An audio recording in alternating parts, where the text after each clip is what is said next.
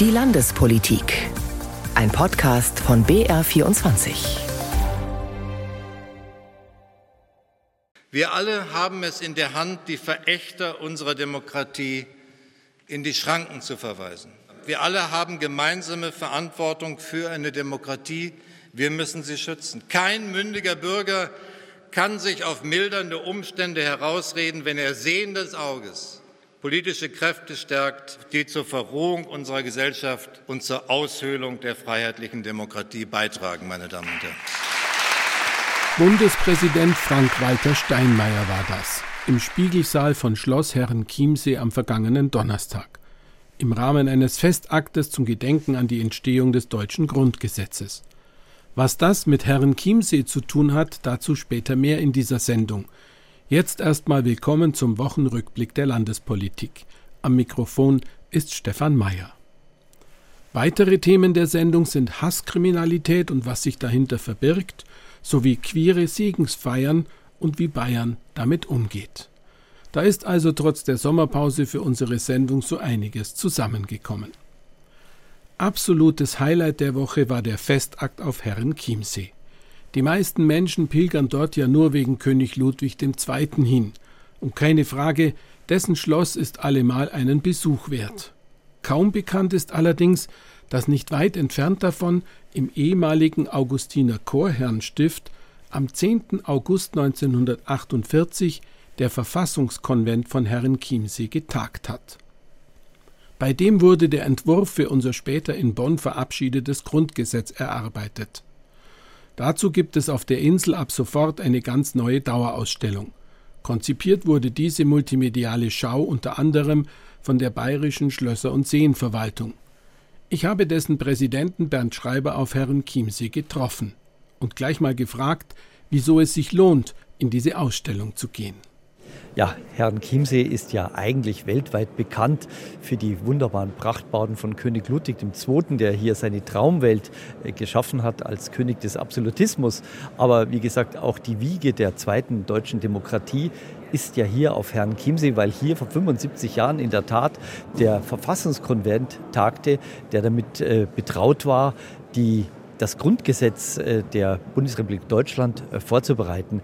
Und wir haben uns bei der Erstellung äh, dieser Ausstellung bemüht, ein spannendes, ein modernes Museum, ein Mitmachmuseum hier zu konzipieren, damit die Menschen, die für unser Grundgesetz einstehen sollen, die die Werte kennen sollen, damit sie die auch wirklich kennenlernen können und zwar in einer Art und Weise, die nicht trocken ist, und das darf ich als Jurist sagen, ähm, sondern spannend. Und wir würden uns freuen, wenn wir sehr viele Besucher bekommen würden. Sollen wir erst in die Ausstellung oder erst ins Schloss von König Ludwig gehen? Ich denke, ein Besuch der Ausstellung und danach ein Besuch unserer Gaststätte und sich dann als Höhepunkt des Besuchserlebnisses noch das neue Schloss zu gönnen, das wäre, glaube ich, die richtige Reihenfolge. Soweit Bernd Schreiber, der Präsident der Schlösser- und Seenverwaltung. Er ist übrigens Chef von sage und schreibe 900 denkmalgeschützten Einzelgebäuden in Bayern, darunter 45 Schlösser, Burgen und Residenzen. Der Festakt zum 75. Jahrestag des Verfassungskonvents auf Herrenchiemsee fand im prunkvollen Spiegelsaal des Königsbaus statt. Die Festansprache hielt Bundespräsident Frank-Walter Steinmeier. Und meine Kollegin Anita Meyer-Fünffinger war dabei. Festlich ist fast ein zu kleines Wort für den gewaltigen, prunkvoll goldenen Saal im Schloss Herrenchiemsee. Die Kulisse passt jedenfalls, um das Grundgesetz zu feiern. Hier auf der Herreninsel im Chiemsee haben vor 75 Jahren die Delegierten der westdeutschen Bundesländer einen ersten Entwurf für die heutige Verfassung erarbeitet. An den Parlamentarischen Rat mit Adenauer und Ollenhauer erinnerten sich viele. An den Herrenchiemseer Konvent wenige bedauern nicht nur Historiker, sondern auch Bundespräsidenten Bundespräsident Frank-Walter Steinmeier. Der Verfassungskonvent von Herren Chiemsee ist unter den wirklich wichtigen Momenten in der Geschichte der deutschen Demokratie möglicherweise einer der unbekanntesten. Dabei ist er einer der ohne Zweifel bedeutendsten. Denn hier wurde nur drei Jahre nach Kriegsende formuliert, was heute noch gilt, was Schauspielerin und Sängerin Maria Helgard feierlich vorträgt. Artikel 1 Absatz 1 der Staat ist um des Menschen willen da, nicht der Mensch um des Staates willen. Absatz 2. Die Würde der menschlichen Persönlichkeit ist unantastbar. Heute ist der Artikel kürzer und prägnanter. Das Ziel bleibt gleich. Die Würde des Menschen zu schützen ist Aufgabe des Staates und die Aufgabe aller ist, die Demokratie zu schützen. Da sind sich alle Rednerinnen und Redner einig. Die bayerische Landtagspräsidentin Ilse Aigner von der CSU erinnert daran, dass Deutschland in der Weimarer Republik schon mal erlebt hat. Wie eine Demokratie mit zu wenigen Demokratinnen und Demokraten gescheitert ist, nicht wehrhaft genug war. Und wie der Nationalsozialismus dann die Welt in Brand gesteckt hat. Wehret den Anfängen. Das müssen wir ernst nehmen. Eigner mahnt, in der politischen Sache dürfe es hoch hergehen, aber Anwürfe gegen die demokratische Kultur und ihre Institutionen müsse man verteidigen. Ohne die AfD beim Namen zu nennen, zieht sich dieser Gedanke durch fast die gesamte Rede von Bundespräsident Frank-Walter Steinmeier. Er nimmt aber nicht nur die Politik in die Pflicht, sondern auch die Gesellschaft. Kein mündiger Bürger kann sich auf mildernde Umstände herausreden, wenn er sehendes Auges politische Kräfte stärkt, die zur Verrohung unserer Gesellschaft und zur Aushöhlung der freiheitlichen Demokratie beitragen, meine Damen und Herren. Auch Bayerns Ministerpräsident Markus Söder greift das Thema auf. Der CSU-Chef fordert mehr Mut und keine Feigheit. Wir müssen uns auch nur trauen, als Demokraten zu der Demokratie zu stehen. Angst ist der falsche Weg. Feigheit wäre eine ganz schlimme Angelegenheit. Und Selbstaufgabe wäre ganz schlimm. Der bayerische Ministerpräsident betont, dass es die Länder waren, die den Entwurf für die deutsche Verfassung erarbeitet haben. Eine deutlich bayerische Handschrift sei zu erkennen, der Föderalismus vorneweg. Man sieht, wenn die Bayern irgendwo mitwirken, kann auch manchmal was Gutes herauskommen. Am Ende allerdings stimmte der Bayerische Landtag dem Grundgesetz 1949 nicht zu. Gleichzeitig aber votierten die Bayern in einer weiteren Abstimmung dafür, dass das Grundgesetz natürlich auch für sie gelten sollte, wenn insgesamt die Mehrheit der Bundesländer dafür war. Markus Söder nennt das bayerische Geschmeidigkeit. Es ist ein bewährtes Mittel bayerischer Politik, Kulturgut und Landschaften für politische Inszenierung zu nutzen. Dieser Satz stammt von Professor Ferdinand Kramer. Er ist Inhaber des Lehrstuhls für bayerische Geschichte an der Ludwig-Maximilian-Universität in München und damit der Experte schlechthin auch für diesen Verfassungskonvent auf Herrenchiemsee. Ich habe Herrn Professor Kramer gebeten, uns die Bedeutung dieses Meilensteines der bayerischen und auch deutschen Verfassungsgeschichte aus der Sicht eines Historikers zu erläutern. Zunächst wollte ich wissen, wie es denn überhaupt zu diesem denkwürdigen Treffen kam. Spätestens 1948 mit der Währungsreform und der Berlin-Blockade wurde klar, dass sich die Systemkonkurrenz zwischen den Westalliierten und dem sowjetischen Machtbereich bis auf weiteres nicht überwinden ließ. Die westlichen Alliierten wollten mit einem westdeutschen Staat ihre drei Zonen in Deutschland und damit aber auch Westeuropa stabilisieren. Sie ermöglichten mit den sogenannten Frankfurter Dokumenten am 1. Juli 1948 den Weg zur Verfassungsgebung. Empfänger der Dokumente waren die Ministerpräsidenten. Die Länder mit Länderverfassungen und mit aus freien Wahlen hervorgegangenen Regierungen waren bereits 1946 geschaffen worden. Die Ministerpräsidenten hatten also eine demokratische Legitimation. Sie beschlossen dann die Einsetzung eines Verfassungskonvents als Vorbereitung für ein Grundgesetz für den entstehenden westdeutschen Staat. Der bayerische Ministerpräsident Hans Ehard lud dazu nach Herrenchiemsee ein. Und wieso wurde der Verfassungskonvent auf Herrenchiemsee später als Sternstunde der Demokratie bezeichnet? Der Verfassungskonvent war geprägt von hoher Sachkompetenz der über 30 Mitglieder und vom Willen, über Parteiinteressen hinweg einen demokratischen Grundkonsens zu ermöglichen. Daraus hat sich ein inzwischen über 75 Jahre bewährtes demokratisches Leben entwickelt. Insgesamt waren ja 30 Personen und Experten beteiligt. Welche Person oder welche Personen waren denn besonders wichtig bei diesem Konvent? Insgesamt hatte der Konvent 33 Mitglieder, davon elf stimmberechtigte Ländervertreter. Die anderen waren als Fachberater dabei. Von bayerischer Seite ist etwa der Leiter der bayerischen Staatskanzlei Anton Pfeiffer zu nennen. Er leitete die Organisation des Konvents und leistete die wichtige Endredaktion des Verfassungsentwurfs von Herrn Chiemsee. Formell vertrat den Freistaat der Staatssekretär Josef Schwalber von der CSU. Für Württemberg-Hohenzollern war Carlo Schmidt von der SPD beteiligt und wurde zu einer wichtigen Stimme. Pfeiffer, Schwalber und Schmidt hatten schon bei der Ausarbeitung der Verfassungen ihrer Länder mitgewirkt. Sie vertraten diese später auch im Parlamentarischen Rat, der auf der Basis des Herren-Chiemseer Verfassungsentwurfs das entstehende Grundgesetz erarbeitete. Und welche Rolle spielte denn, abgesehen vom Tagungsort Bayern, in diesen historischen 14 Tagen? Bayern legte dem Konvent von Herrn Chiemsee einen vollständigen Verfassungsentwurf vor, der zwar nicht übernommen wurde, aber doch Einfluss auf die Diskussionen gewann. Ziel Bayerns war, die wiedergewonnene Staatlichkeit des Landes abzusichern und einen ausgewogenen föderalen Bundesstaat in Deutschland zu schaffen. Die föderale Ordnung wurde als Vertiefung von Demokratie und auch als Diversifizierung von Macht verstanden, auch um die Mitte Europas für den Kontinent erträglich zu halten.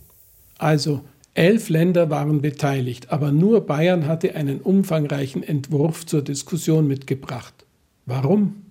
Es ging um das Ziel, eine föderale Ordnung in Deutschland zu schaffen, in der Raum für die Staatlichkeit Bayerns und ihre Entwicklung war. Der Föderalismus, also die größtmögliche Souveränität der Bundesländer, sollte gewährleistet werden. Inwieweit war das Konsens bei den Teilnehmern, die ja aus ganz unterschiedlichen politischen Lagern kamen? Die Teilnehmer kamen aus unterschiedlichen Parteien, aber alle waren Vertreter der Länder, die inzwischen wieder demokratisch legitimierte Staaten waren. Insofern war der Konvent von Herrn Chiemsee bei manch Unterschieden im Einzelnen doch auch ein gemeinsames Mittel der Länder um ihren Einfluss auf die künftige Verfassung und föderale Ordnung geltend zu machen. Und noch eine Frage zum Tagungsort.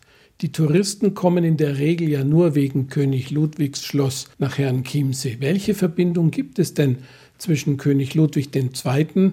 und dem alten Schloss? König Ludwig nächtigte im alten Schloss, um hin und wieder den Bau des neuen am Vorbild Versailles orientierten Schlosses Herrenchiemsee zu begleiten. Zum Verfassungskonvent gibt es natürlich keinerlei Verbindung. Interessant ist, dass 1946 die Reden der bayerischen Parlamentarier wieder veröffentlicht wurden, die 1871 im Landtag gegen die auch von Ludwig II. mit Skepsis betrachtete Reichseinigung gehalten wurden. Darin war von einer Machtkonzentration in der Mitte Europas gewarnt worden, die den Kontinent ins Unheil führen würde. Diese Reden waren 1946 nach zwei Weltkriegen unter dem Titel Bayerische Seherstimmen wieder veröffentlicht worden. Sie zeigen das politische Klima, das in Bayern damals herrschte. Der Bundespräsident hat in seiner Festrede gesagt, die Bedeutung des Konvents auf Herren Chiemsee steht in einem umgekehrten Verhältnis zu seiner Bekanntheit. Warum ist das so?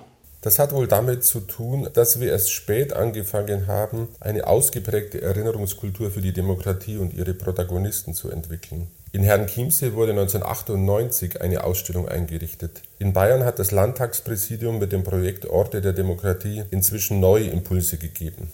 So, das war jetzt ein Ausflug in die bayerische Nachkriegsgeschichte. Professor Ferdinand Kramer war das mit einer Einordnung zum Verfassungskonvent auf Herren Chiemsee im August 1948. Und jetzt zurück ins 21. Jahrhundert. Es geht um Hasskriminalität. Davon spricht man, wenn Menschen wegen ihrer Nationalität, Hautfarbe, Religion, wegen ihrem Geschlecht oder ihrer sexuellen Orientierung Opfer von Straftaten werden. Beispielsweise durch Hass und Hetze im Internet. Unglaublich, was sich da auch Politikerinnen und Politiker in den Foren so alles gefallen lassen müssen. Nun hat es zwar 2022 in Bayern insgesamt etwas weniger Fälle politisch motivierter Hasskriminalität gegeben. Allerdings ist die Zahl an Gewaltverbrechen gestiegen. All das war Inhalt einer Pressekonferenz mit Innenminister Joachim Herrmann. Mein Kollege Arne Wilsdorf mit den Einzelheiten.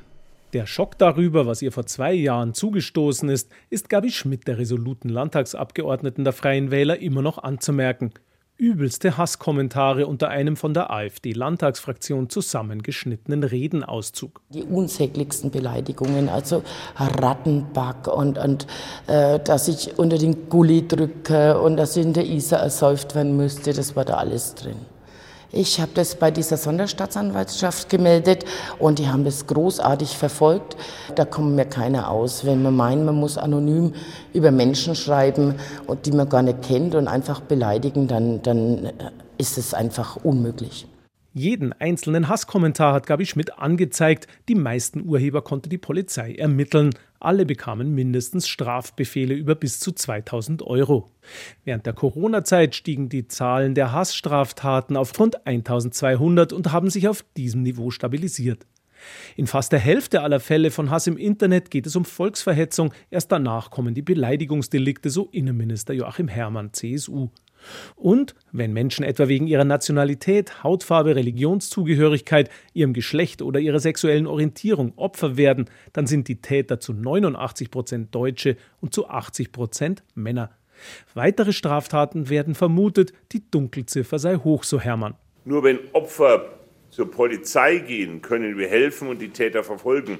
Und dass das keineswegs aussichtslos ist, zeigt allein schon die Aufklärungsquote Allein im vergangenen Jahr konnten rund zwei Drittel der angezeigten Fälle aufgeklärt werden. Jede Anzeige erhöht also die Wahrscheinlichkeit, Täter zur Verantwortung ziehen zu können. Mit eigenen Beauftragten bei Staatsanwaltschaften und Polizei erhöht die bayerische Staatsregierung seit Jahren den Fahndungsdruck, so CSU-Justizminister Georg Eisenreich. Aber ich bitte auch jeden Bürger, jede Bürgerin, sich äh, zu beteiligen. Denn wenn am Stammtisch, am Gartenzaun unter Kollegen geredet wird und einer fängt an, Hass zu verbreiten und zu hetzen, mit das Wichtigste und auch das Wirkungsvollste ist, wenn einfach in dieser Gruppe nicht zugestimmt wird, sondern wenn es Widerspruch gibt, weil das bremst nämlich einen Teil ganz enorm aus.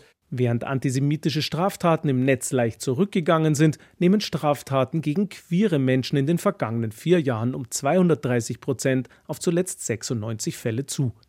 Jede Straftat sei eine zu viel und werde nicht geduldet, so Innenminister Hermann. Schließlich gehe es um mehr Toleranz in unserer Gesellschaft. Man muss seinen eigenen Lebensstil nicht ändern. Keiner ist gezwungen, äh, sich auf irgendetwas anderes einzulassen. Aber was zu unserer Gesellschaft dazugehört, ist ein Mindestmaß an Respekt, an Toleranz gegenüber anderen Einstellungen, gegenüber anderen Religionen, gegenüber anderer sexueller Orientierung. Und dieses Mindestmaß an Respekt und Toleranz, das müssen wir von jedem Bürger, von jeder Bürgerin in unserem Land erwarten. Und wer dies vermissen lässt, äh, dem muss man dann auch klare Grenzen aufzeigen. Und deshalb betont auch Justizminister Eisenreich, wer die Meinungsfreiheit und die Demokratie schützen muss, der muss Hass und Hetze konsequent bekämpfen. Deswegen muss der Staat auch wehrhaft sein, er muss hinschauen und er muss durchgreifen. Und genau das machen wir auch in Bayern, sowohl die Polizei als auch die Justiz. Aber damit Polizei und Staatsanwaltschaft durchgreifen können, müssten möglichst alle Straftaten und Internethetzereien auch angezeigt werden. Die betroffene Landtagsabgeordnete Gabi Schmidt. Ich denke, wir müssen noch viel, viel mehr aufstehen bei dem Framing, bei der Beleidigung. Das geht ja noch viel weiter. Also das eine sind diese Angriffe, und die, die in die Persönlichkeit spielen. Und das andere ist äh, die Behauptung von Unwahrheiten, einfach was in den Raum zu stellen. Und wir schauen leider viel zu viel zu. Damit das den Betroffenen von Hass wesentlich erleichtert wird, fordert die innenpolitische Sprecherin der Landtagsgrünen Katharina Schulze von der Staatsregierung, die unterschiedlichen Online-Anzeigeverfahren zu bündeln. Bayern brauche eine virtuelle Polizeiwache der bayerischen Polizei, an die man sich jederzeit vom Sofa aus wenden kann, so Schulze, selbst wenn mitten in der Nacht eine Vergewaltigungs- oder Todesdrohung ins Postfach flattert. Und jetzt ein Thema, mit dem die meisten Bürgerinnen und Bürger ein Leben lang gar nicht konfrontiert werden. Für die Betroffenen allerdings hängt davon unter Umständen ihr Lebensglück ab. Es geht um den kirchlichen Segen für homosexuelle Paare. Im Erzbistum Köln ist kürzlich ein Pfarrer vom dortigen Kardinal Wölki verwarnt worden, weil er queere Segensfeiern durchgeführt hat. Meine Kollegin Irene Essmann wollte nun wissen, ob auch in Bayern Priester, die solche Segensfeiern durchführen wollen, mit Konsequenzen rechnen müssen. Ich darf an jedem Bulldog segnen, ich darf an jeden Unimog segnen, ich darf an jede Katze und an jeden Hund segnen, bis hin zur Wasserkläranlage, aber einen Menschen zu segnen, auch wenn er, jetzt sage ich mal, äh, eine andere sexuelle Orientierung hat, das nicht tun zu dürfen, das bringe ich nicht zusammen einfach. Passt für mich nicht in mein christliches Denken. Sagt Andreas Artinger. Der 63-Jährige ist Pfarrvikar in Regen im Bayerischen Wald. Erst vor kurzem hat er wieder einem homosexuellen Paar den Segen gespendet, obwohl das rein kirchenrechtlich verboten ist. Artinger macht es trotzdem, mit einem feierlichen Wortgottesdienst, so dass es dem Paar entspricht und er da auch mitgehen kann, wie er es ausdrückt. Weil es mir um die Leid geht. Letztlich versuchen uns die gleichen Werte zu leben wie Mann und Frau. Sie sagen, wir wollen in Liebe, in Zuneigung, in Treue dieses Leben gestalten. Und dafür wollen wir um den Segen Gottes bitten. Und da denken wir, mit welchem Recht verweigere ich zwei Menschen dann diesen Segen? Bis zur Spitze des Bistums sind solche Segensfeiern für gleichgeschlechtliche Paare offenbar noch nicht durchgedrungen. Ich glaube, dass sich jetzt über mich noch niemand da drin beschwert hat. Ich bin aber auch überzeugt, dass ich nicht der Einzige bin. Artinger gehört zur Diözese Passau und die leitet der konservativ eingestellte Bischof Stefan Oster. Auf Anfrage von BR24, ob queere Segensfeiern im Bistum stattfinden und ob Priester dann mit Konsequenzen zu rechnen hätten, erklärt ein Sprecher, Zitat, eine solche Praxis ist uns nicht bekannt. Und weiter, in solch einem Fall würde das Gespräch mit dem Priester gesucht werden. Von Sanktionen ist nicht die Rede. Ganz ähnlich wie die Diözese Passau antworten auch die Sprecher der Bistümer Eichstätt und Augsburg. Aus Regensburg lag bis Redaktionsschluss keine Antwort vor. Beim letzten Treffen des Reformdialogs Synodaler Weg hatten unter anderem die Bischöfe dieser vier bayerischen Diözesen alle gegen Segensfeiern für queere Paare gestimmt. Anders als die Mehrheit der deutschen Bischöfe. Auch diejenigen, die streng auf der äh, herkömmlichen Lehre sich bewegen, scheinen ja doch über ein pastorales Gewissen und auch über eine Vernunft zu verfügen, dass sie solche Abmahnungen jetzt nicht erteilen glaubt und hofft der Würzburger Hochschulpfarrer Burkhard Hose. Der Priester ist gut vernetzt. Im Rahmen der Aktion Liebe gewinnt hat er bereits vor zwei Jahren auch gleichgeschlechtlichen Paaren den Segen gespendet. In einem Dilemma befinden sich Hose zufolge die Bischöfe, die sich einerseits ans Kirchenrecht gebunden fühlen, andererseits beim synodalen Weg für queere Segensfeiern gestimmt haben. Zu ihnen gehören unter anderem Würzburgs Bischof Franz Jung und der Erzbischof von München und Freising, Kardinal Reinhard Marx. Aus der Erzdiözese München-Freising hieß es als Reaktion auf die BR-Umfrage beispielsweise ausdrücklich, dass man von inoffiziellen Segensfeiern wisse, es aber keine Sanktionen gegeben habe. Das ist ja auch das Anliegen, so habe ich es verstanden, der Bischöfe und so habe ich auch zum Beispiel den Würzburger Bischof verstanden, dass Segensfeiern aus einer Grauzone herauskommen, in der sie ja früher waren, wo man sozusagen Angst haben musste, dass man auffliegt, in Anführungszeichen, in der Segensfeier. Und deswegen erzähle ich auch davon, weil theologisch gesehen die Lehre, die dahinter steht, hinter dem Verbot der Segensfeiern, ist falsch, die ist überkommen. Wie aber nun das Bistum Passau auf das Bekenntnis von Pfarrvikar Andreas Artinger reagieren wird? Der Seelsorger will das auf sich zukommen lassen. Das ist jetzt einfach ein Weg, den ich gehe und zu dem ich stehe. Auch mit dem Wissen, dass sein Bischof Stefan Oster grundsätzlich dagegen ist. Und damit geht unsere Sendung der Landespolitik zu Ende. Vielen Dank fürs Zuhören und ich wünsche Ihnen einen kraftvollen Start in die neue Woche. Am Mikrofon verabschiedet sich Stefan Mayer.